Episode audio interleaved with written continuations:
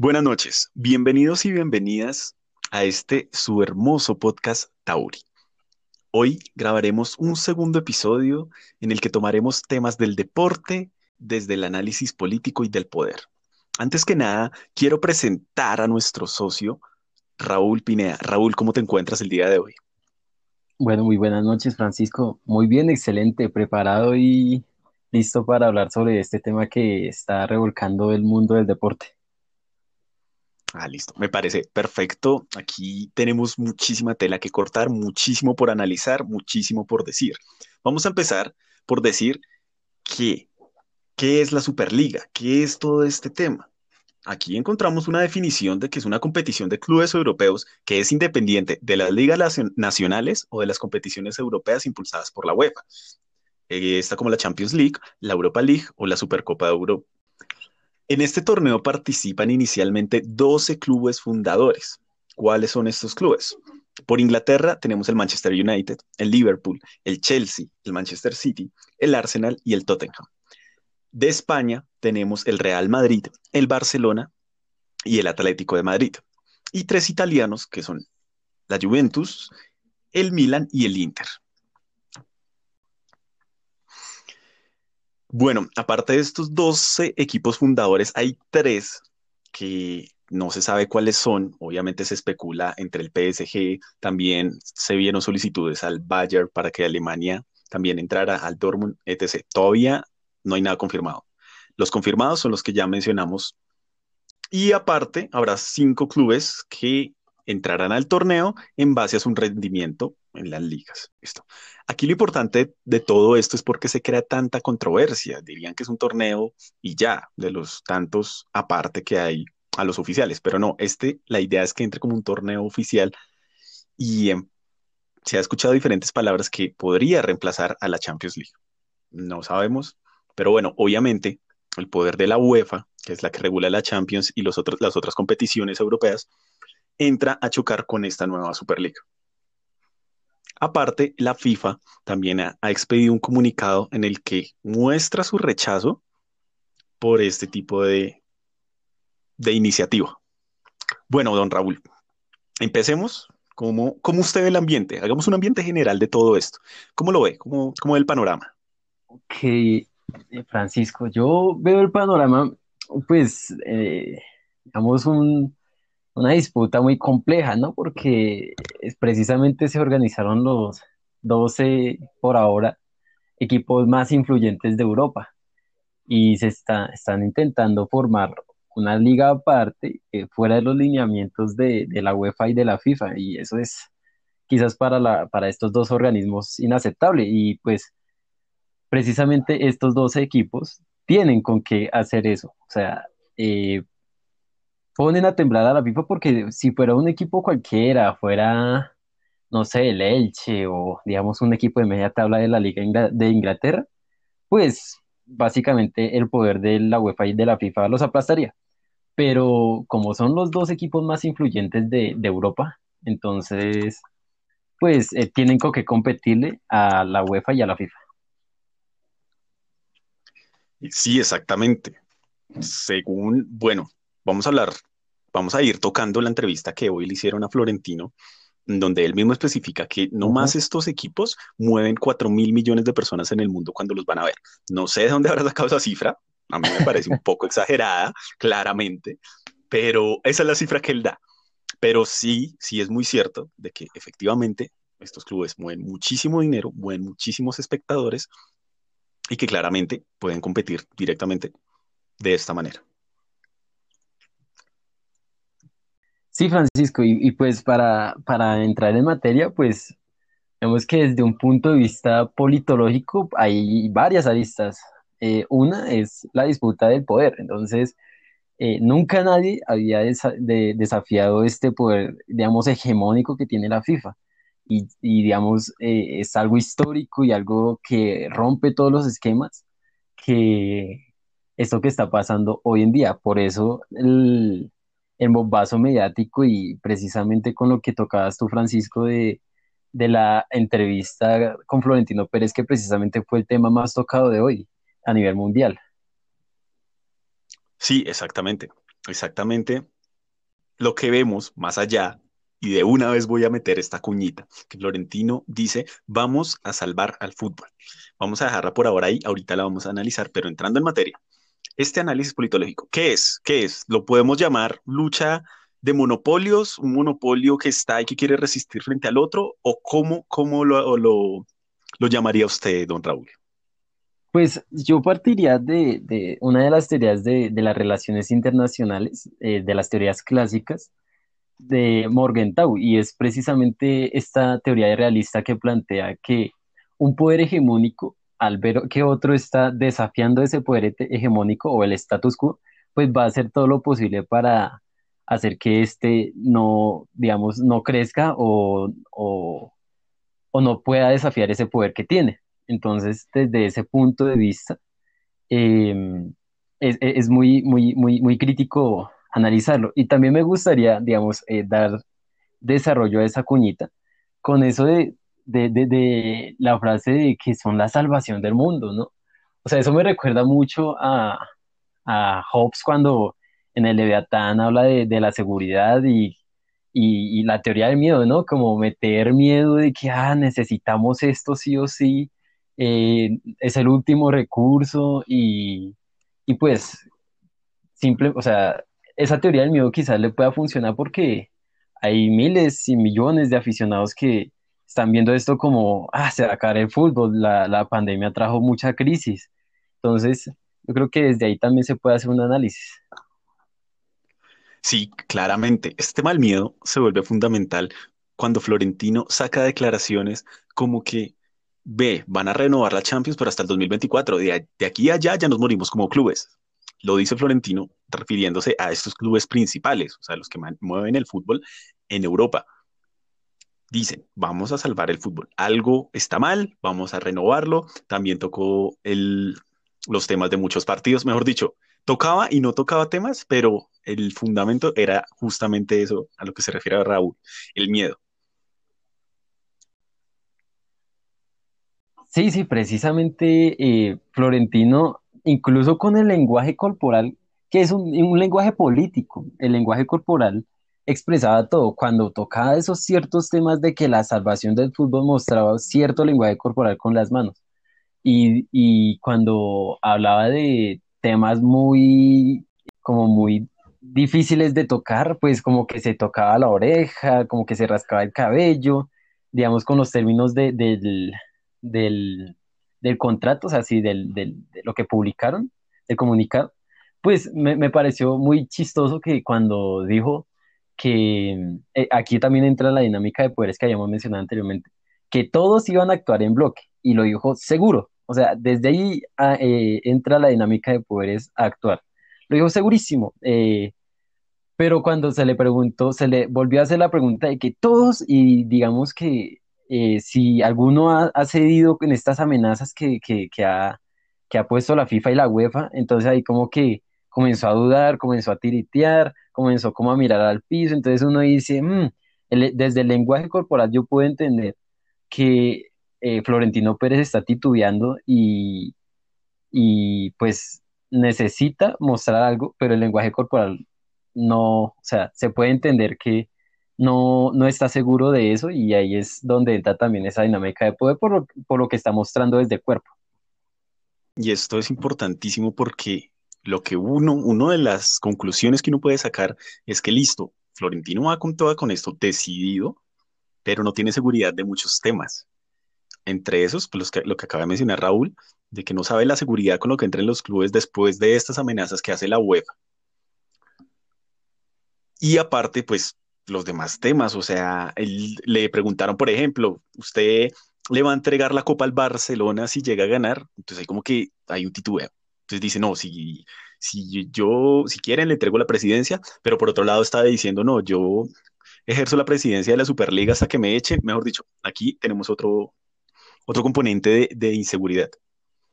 Claro, no, y e incluso es que todo está planeado, o sea, todo, todo, todo está meticulosamente planeado. Florentino Pérez como la cara de la Superliga, o sea, fuera John Laporta, eh, Leonardo si fuera en el PSG o los eh, jeques árabes, pues uno dice, esto está, o sea, eh, es más fácil de, de, confrontar porque no tiene, digamos, la personalidad y la seguridad que se muestra, pero es Florentino Pérez. Uno dice Florentino Pérez y uno dice, oh, este man sabe, este man tiene poder, este man sabe cómo es la cosa. Pero pues en, la entrevista se, se, mostró un poco dudoso. Exactamente, exactamente, eso también es un componente fundamental.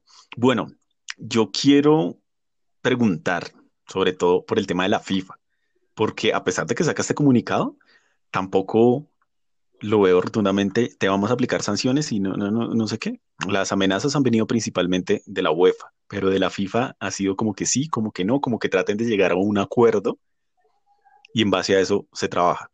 ¿Por qué la FIFA no se quiere meter tan de lleno todavía o simplemente no lo quiere hacer? ¿Qué, qué, cuál es su percepción, don Raúl?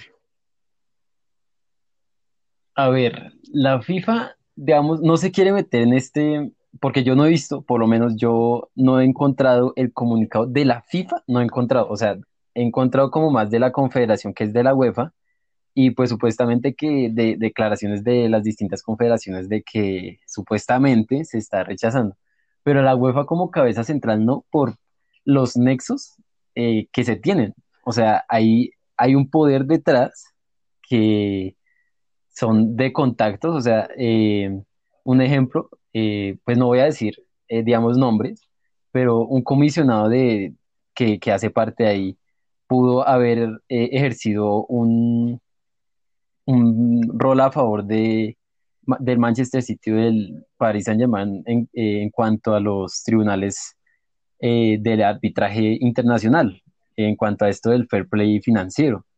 Entonces, yo pensaría que ahí no se quiere meter la FIFA porque sabe que esos contactos y con la gente que se está metiendo tiene que ver con cosas que no sabemos, pero que pueden ser muy fuertes eh, en, esas, en esas relaciones.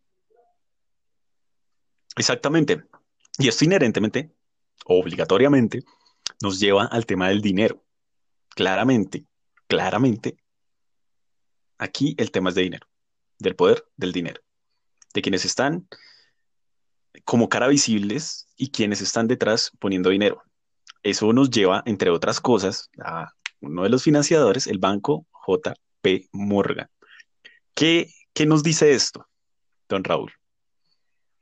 Pues desde la globalización eh, se ha visto un papel preponderante, o sea, globalización entendía eh, desde la Segunda Guerra Mundial, pero más desde los, desde los años 80 un papel preponderante de los bancos en transversal en los niveles de la sociedad. Eh, para la muestra un botón, hay bancos que financian campañas políticas, o sea, las campañas se vuelven privatizadas eh, y los que llegan pues no llegan como personas, sino llegan como intereses. Eh, y así mismo pasa con, con, con esto, o sea, hay un fondo que un fondo solidario de, mucho dinero, mucho dinero, que, está ahí, que cada uno va a recibir como participante de, eso y que va a, recibir, va a servir como recuperación de la pandemia, eh, y que tiene que ver con el banco JP Morgan. Recordemos que este banco, banco JP Morgan eh, jugó un papel clave en la crisis de 2008 en Estados Unidos. Eh, y este banco pues es una muestra del nuevo papel o ya recurrente papel que tiene el dinero eh, en la política, porque esto finalmente es político, o sea, en este sistema eh, en el que estamos, que se basa en el capitalismo, pues el dinero es, o sea, puede comprar muchas cosas. Y, es el factor dinero lo que está haciendo que estos 12 clubes pues vayan a, disputar una liga aparte. Precisamente, ¿y qué tiene que ver precisamente los bancos? No solo JP Morgan, pero sí los bancos. Y es que, como había mencionado anteriormente, se han convertido en financiadores de campañas políticas. Un ejemplo de ello son los partidos en Inglaterra. hay muchos bancos que financian campañas políticas de esos partidos y de esos delegados de esos partidos. Entonces, cuando esos delegados vayan a decir, van a decir a favor de los intereses de sus financiadores, porque ya es una nueva dinámica donde eh, la representación no es tanto eh, por su elector, sino por quien lo financie. Por eso hablo de, ese fenómeno de la privatización de la política. Sí, estos bancos que han logrado cooptar las economías nacionales de pequeños países y grandes países, también ahora quieren manejar el fútbol. Increíble. Quieren lograr un tipo de control extraño que hay que analizar más adelante cuando lo logren, porque lo van a lograr, con la supuesta renovación que promete Florentino. Esto es como yo lo veo. Y que entre este banco, que por cierto, eh, paréntesis chiquitico, también está por entrar a Colombia, JP Morgan, y que tiene unos antecedentes en el mundo, creo que nos dice bastante de lo que se quiere lograr con este nuevo monopolio. ¿Qué opina, don Raúl? Sí, no, eh, totalmente de acuerdo, Francisco. Eh, es, es complejo estas dinámicas eh, transversales que, que habíamos hablado. Y, y, precisamente, digamos, en ese sentido de, de, del enriquecimiento de los bancos y, y, todo esto, me gustaría hacer como una, un, una síntesis de lo que dijo Florentino, y es que dijo, no, vamos a, a, a salvar los grandes equipos y, y estos pues no van a dejar desamparados a los pequeños porque pues van a, estos pequeños van a ser formadores de jugadores, como si los, como si los equipos pequeños o medianos fueran eh, escuelas de fútbol. Y eso me recuerda al, a la escuela neoclásica de la economía en cuanto a la teoría del goteo. Esta consiste en que pues se le da ciertos beneficios a las personas más pudientes y, con, y como se le da tanto beneficio a las personas pudientes, pues por consiguiente, o sea, por tanto, se va regando eh, por la pirámide, que de hecho, así él mismo lo dijo, como la pirámide, va cayendo gotas y eso va beneficiando a las partes más pequeñas. Sin embargo, esta teoría eh, sabemos eh, que está mal planteada, que se basa en eh, digamos, por ejemplo, ya en los estados, en impuestos eh, regresivos que no tienen, digamos, eh, un fundamento en los hechos, donde pues se está empobreciendo al más pobre, en este caso los equipos, digamos, más pequeños, y se está enriqueciendo al más rico, o sea, se está ampliando la, la brecha entre ricos y pobres entre estos equipos. Y más cuando estos equipos son los que concentran el 80% de la publicidad, según el mismo Florentino. O sea, entonces ahí hay un problema muy complejo de cómo los clubes grandes están viendo a los clubes pequeños y cómo se va a ampliar esa brecha entre ricos y pobres en, en cuanto a clubes y en cuanto a presidentes y dueños de clubes. Exactamente, cuando Florentino da estas declaraciones, de una, a mí se me viene el concepto desigualdad, no pienso en más. Y desigualdad me llama también al neoliberalismo. No sé si piense lo mismo, Raúl, o haya un poquito de controversia sí, sí, No, no, pues estoy de acuerdo y sabemos que una de las pilares del neoliberalismo es este, esta escuela neoclásica que, que pretende eh, que el Estado digamos, tenga menos, entre menos intervenga mejor y dejar que fluya el mercado como está fluyendo ahorita. Se hacen los 12 más poderosos y listo, chévere, partidazos entre semana, toda la plata para ellos y listo. El mercado, pues, dejó a los, a los equipos eh, de media tabla y de baja, baja tabla en bancarrota. ¿Por qué? Porque el libre mercado, en ese caso, pues está diciendo, concentrémonos todos, hagámonos en bloque, hagamos un monopolio del fútbol y ganemos todos, los que estamos aquí, estos 12. Exactamente. Entonces, bueno, toman como la, pandemia como punto de partida. Dicen, bueno, dado que llega la pandemia y que genera crisis económica en ciertos clubes y que están tratando de salir adelante, llega Florentino con esta supuesta salida. Ahora, vemos que cuando inicia la pandemia vuelven a sonar teorías, y bueno, no solo cuando inicia la pandemia, cuando ocurren las crisis, por ejemplo la del 2008, que creo que fue la más sonada recientemente, dicen, bueno, que volvamos a escuchar a Keynes, volvamos a, a este tipo de políticas, porque simplemente esto no funcionó. Pero llega la pandemia, llegan estas crisis, y en vez de hablar seriamente de eso, no, salen este tipo de personajes como Florentino a plantear este otro tipo de soluciones, muy entre comillas, para sobrellevar la crisis. Eh, ¿Cómo la ve? En, en ese, en- en ese sentido me gusta tu rescate de Keynes, porque Keynes hacía eh, una valoración del Estado, del- de, de- de la intervención del Estado, eh, que es buena, porque en esto, en estos, digamos, en estos casos donde eh, es excepcional, pues ahí es donde sufre la teoría neoclásica, que dice, no, el Estado no es necesario, pero pues el Estado, si miramos, el Estado ha sido necesario en estos tiempos de crisis para sobrellevar la pandemia.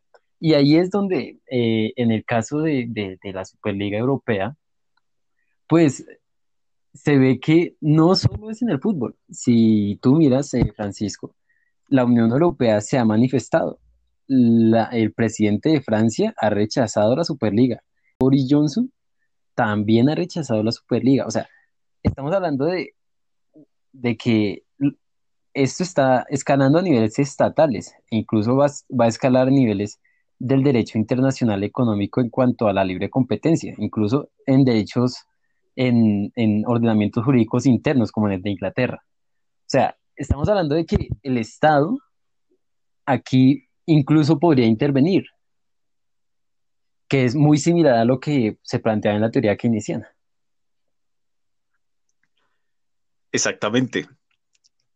Vemos este choque, este choque. Ahora, no se quiere decir que con esto, que la UEFA y esté muy bien, ni que no haya que tratar de revitalizar, tal vez es la palabra, el fútbol y todo este componente del mercado. Por ejemplo, hoy también leía una noticia de James Rodríguez cuando lo traspasaron al Everton proveniente del Real Madrid, si no estoy mal, el Envigado estaba esperando una suma que llega, según reglamento FIFA, por haber participado en la formación del jugador.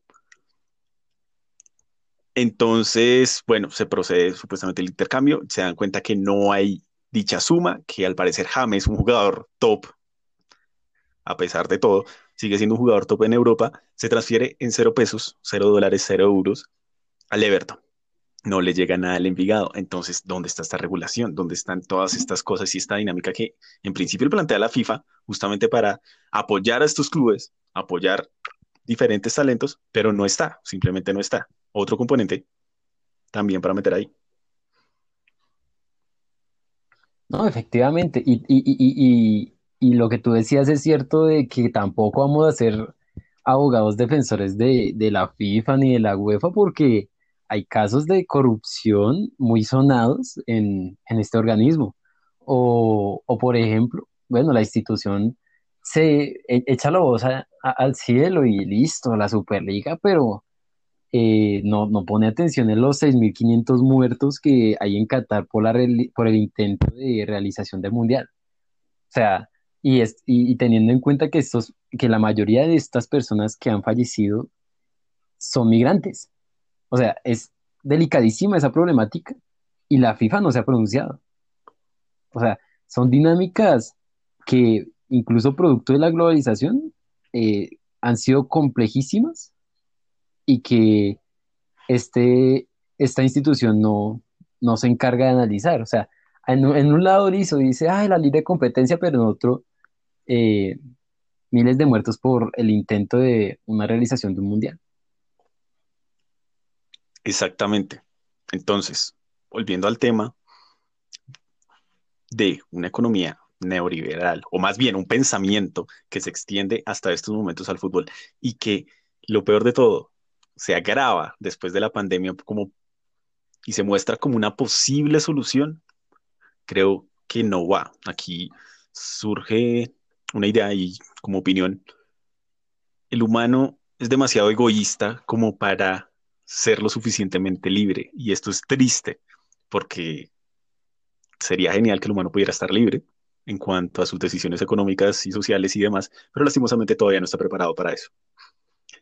Esto es un tema que puede abrir controversias y seguramente va a abrir otro podcast y ojalá lo haga y iremos a hablar de esto, pero no creo, no creo que la solución sea algo basado en el egoísmo predominante, que entre otras cosas no lleva a una solución óptima de la pandemia.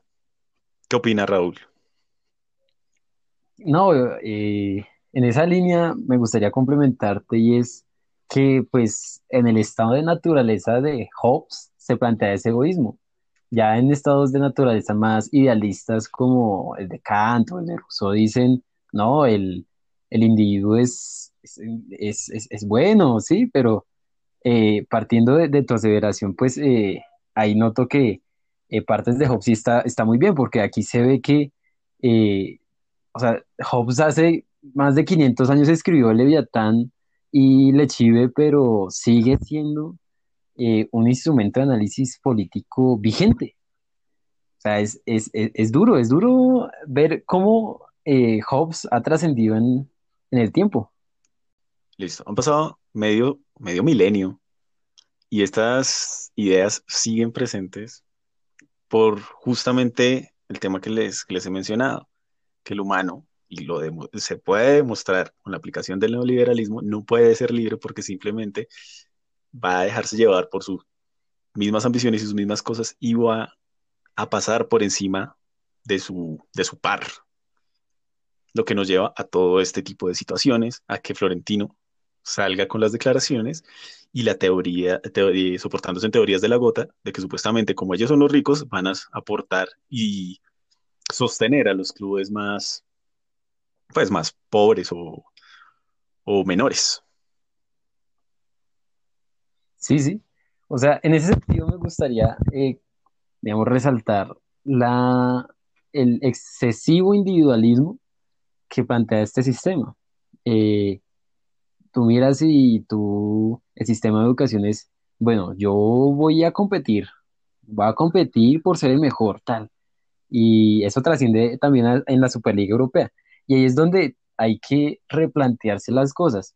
Y ahí es donde también quiero resaltar las distintas fuerzas sociales, que es una categoría de análisis, que son, en este caso, eh, los fans y los jugadores. Porque hemos visto, y los que se, los que se pronuncian son la cabeza, ¿no? La UEFA, la FIFA, no, la FIFA no, pero eh, los presidentes, sí, los clubes. Pero yo, yo he escuchado muy pocos eh, hasta hoy, que ya hoy explotó más, pero hasta hoy sobre los jugadores y la FIFA. O sea, los jugadores y la FIFA, si se llegan a unir, puede ser un contrapeso muy fuerte, incluso que puede llegar a ser superior de, la decisión. O sea, puede ser considerable eh, a la hora de tomar una decisión esta fuerza social que pueda confluir entre los fans y los jugadores, porque al final, al fin y al cabo, esta idea de cooperativismo del fútbol, de, bueno, vamos, o sea, todos unidos, todos somos eh, hinchas, sí, eh, vemos el fútbol por pasión, porque nos gusta, eh, pues se está rompiendo y, y, si, digamos, los fans y los jugadores no entran a intervenir en este caso, pues será muy difícil que puedan ejercer un contrapeso aparte de que pueda ejercer en, en un debido tiempo la FIFA. Bueno, entonces tenemos un porcentaje superior que desaprueba en cuanto a los aficionados, tomando la, muestra de las 30.000 personas que estaban viendo esta entrevista frente a unos 40.000 que sí lo quieren. Entonces, Florentino dice, vamos a transmitir esto por vía streaming y ese es 40% te lo paga. Eso es lo que nos dice. O sea que por encimita, y seguramente de pronto me estoy equivocando, por encimita el aficionado va a pagar por eso. Entonces, no sé, porque al fin y al cabo el aficionado le gusta, nos gusta, es ver el espectáculo, independientemente. Bueno, indiscutiblemente este tema da para hablar muchísimo y vamos a seguir hablando durante todo este tiempo hasta que se confirme o no la aparición de la Superliga. También veremos el tema de las sanciones, mejor dicho, demás. Por ahora, quisiera concluir, o sea, concluyamos con esto. ¿Cuáles son las conclusiones que saca don Raúl?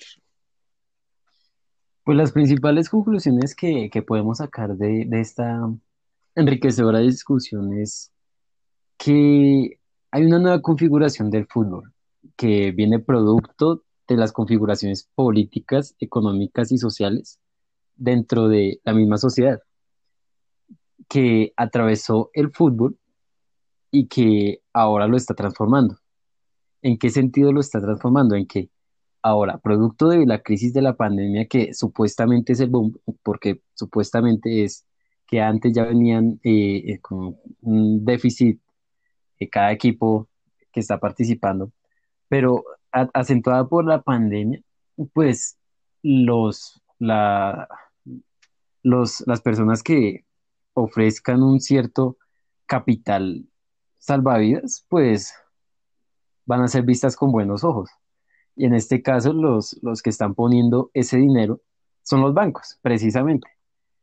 Entonces, los bancos ya no solo se están limitando a actuar en el ámbito eh, económico y político.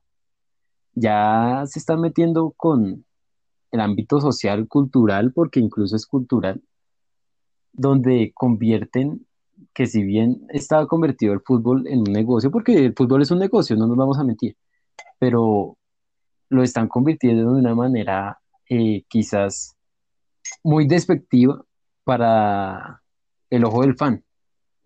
Y pues esto va a llevar a que la UEFA y, la, y los 12 equipos, junto a la fuerza que traen atrás, como los banqueros, como los que pusieron ese capital, como los, los presidentes de los clubes, pues se van a sentar y van a acordar.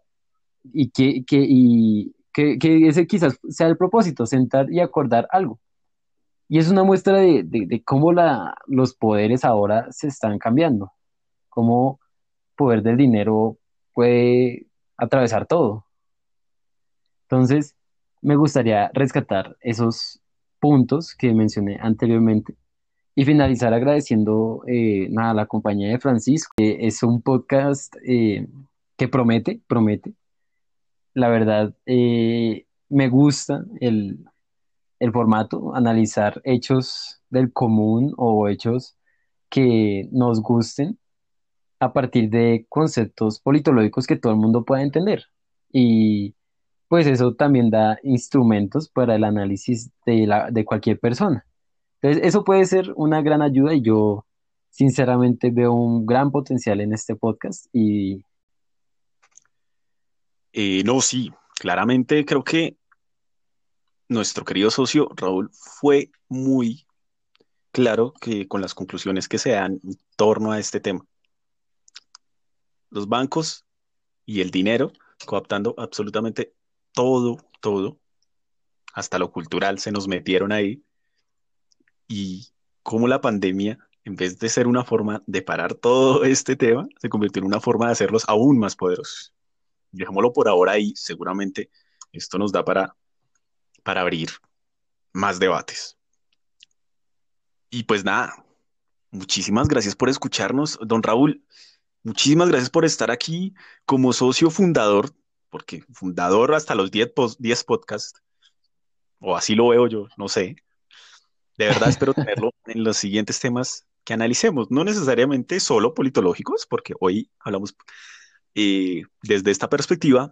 En el primer podcast hablamos desde tema netamente de parejas, en el tercero vamos a ver, no sé, pero me place muchísimo que su voz esté aquí presente y espero que siga aquí colaborando, ayudando con su conocimiento, con su perspectiva fundamental para dar una claridad, como ya se mencionó antes, con estos temas de la realidad del fútbol mundial, específicamente europeo, y este tema de la nueva Superliga. Vamos a ver cuál es el desenlace, cuál será el desenlace. Mm, no olviden seguirnos en Instagram como Podcast Auri, así, con una sola T. Allí encontrarán una publicación respectiva para cada episodio que saquemos donde podrán dar sus comentarios, opiniones, ideas para mejorar y para enriquecernos muchísimo, lo cual pues obviamente nos ayudaría bastante. Y pues nada, chao, nos vemos en otra ocasión. Don Raúl, de nuevo, muchísimas gracias por estar acá. No, muchas gracias a ustedes y gracias por escucharme. Listo, hasta luego, pásenla bonito y no olviden, este es su podcast Tauri.